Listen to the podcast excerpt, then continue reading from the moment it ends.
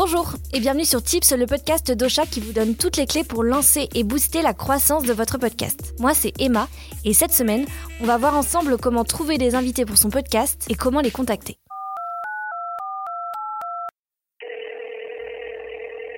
Le format interview est l'un des formats préférés des podcasteurs et des podcasteuses. Déjà parce que c'est moins compliqué à produire qu'un podcast de fiction, par exemple, et puis surtout parce qu'avec des invités bien sélectionnés, il est plus facile de récolter des histoires intimes fortes qui parleront à votre audience.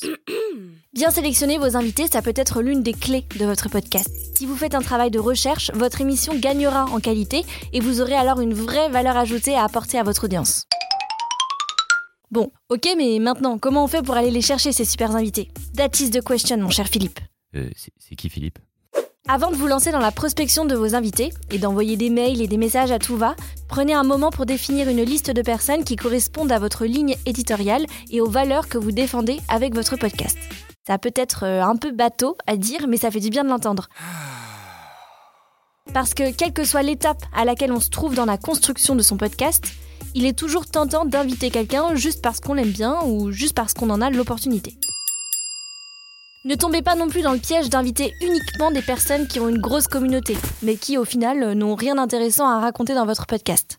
Certaines personnes connues peuvent correspondre en tout point à votre ligne édito, et c'est tant mieux, ça sera plus facile de les convaincre, mais d'autres en revanche n'auront aucune valeur ajoutée et vous risquez d'être déçu du score de votre épisode. Et votre guest aussi d'ailleurs. Je ne m'attendais à rien, et je suis quand même déçu. Pour ne pas faire fausse route, je vous conseille de choisir vos invités en fonction de l'angle du sujet que vous voulez aborder. Est-ce que c'est une expertise particulière Une anecdote insolite? Est-ce que c'est la personnalité de votre invité qui vous plaît? Ou est-ce que c'est l'histoire qu'il ou elle va livrer à votre micro?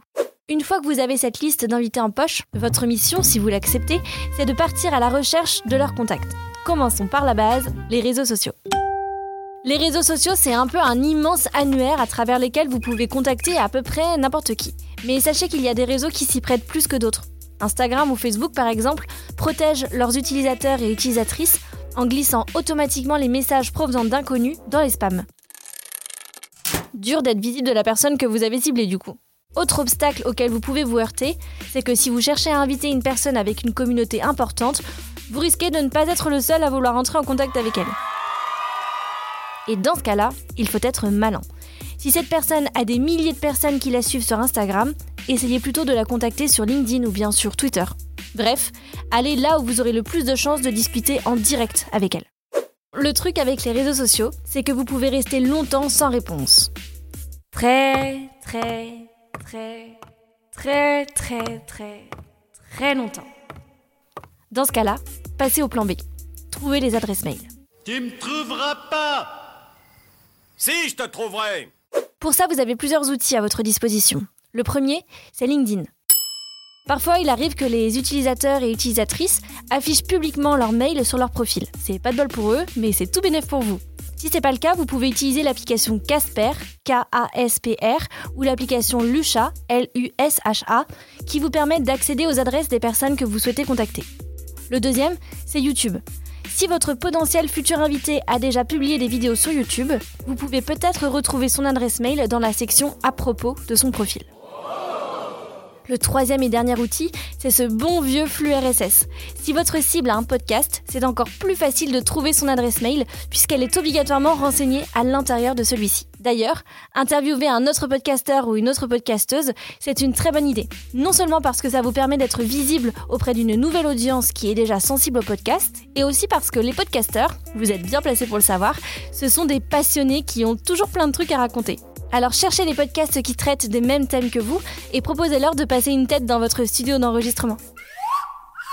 Pour en savoir plus sur la cross-promotion et ses différentes stratégies, rendez-vous à l'épisode numéro 2 de Tips, dans lequel on vous parle de la Matching Room et du Club au chat, un super endroit pour rencontrer plein de podcasteurs et podcasteuses.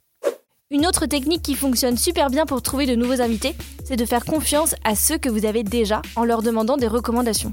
Par exemple, à la fin de votre enregistrement, demandez-leur qui ils aimeraient entendre à votre micro. Et du coup, quand vous contacterez cette personne, vous aurez un argument de plus pour la convaincre de venir sur votre podcast. Ah, et une dernière chose avant qu'on se quitte, votre communauté est aussi un formidable outil pour trouver de nouveaux invités. En un tweet ou en une story, vous pouvez rentrer en contact avec quelqu'un qui connaît quelqu'un qui connaît quelqu'un qui connaît peut-être la personne que vous rêvez d'inviter sur votre podcast depuis longtemps. Et puis qui sait, peut-être que parmi vos auditeurs et auditrices se trouve celui ou celle qui vous permettra de faire décoller votre podcast. Merci d'être resté jusqu'au bout de ce nouvel épisode de Tips. On espère qu'il vous a plu. Si c'est le cas, n'hésitez pas à le partager autour de vous ou à nous laisser des petits mots sur les réseaux sociaux ou sur Apple Podcast. Aujourd'hui, on aimerait remercier Mamacita pour son commentaire sur Apple Podcast. Ravi d'avoir découvert ce podcast à une semaine d'en sortir un. Beaucoup d'informations utiles à écouter. Il manque peut-être juste un épisode sur le statut juridique à avoir quand on veut sponsoriser son podcast. J'ai l'impression que c'est un sujet que personne n'aborde dans tous les conseils donnés par les podcasteurs. Challenge accepted, Mamacita. On prépare ça. À la semaine prochaine pour un nouvel épisode de Tips. Osha Originals. Cette émission vous a été proposée par Osha, la première plateforme française d'hébergement et de marketing du podcast.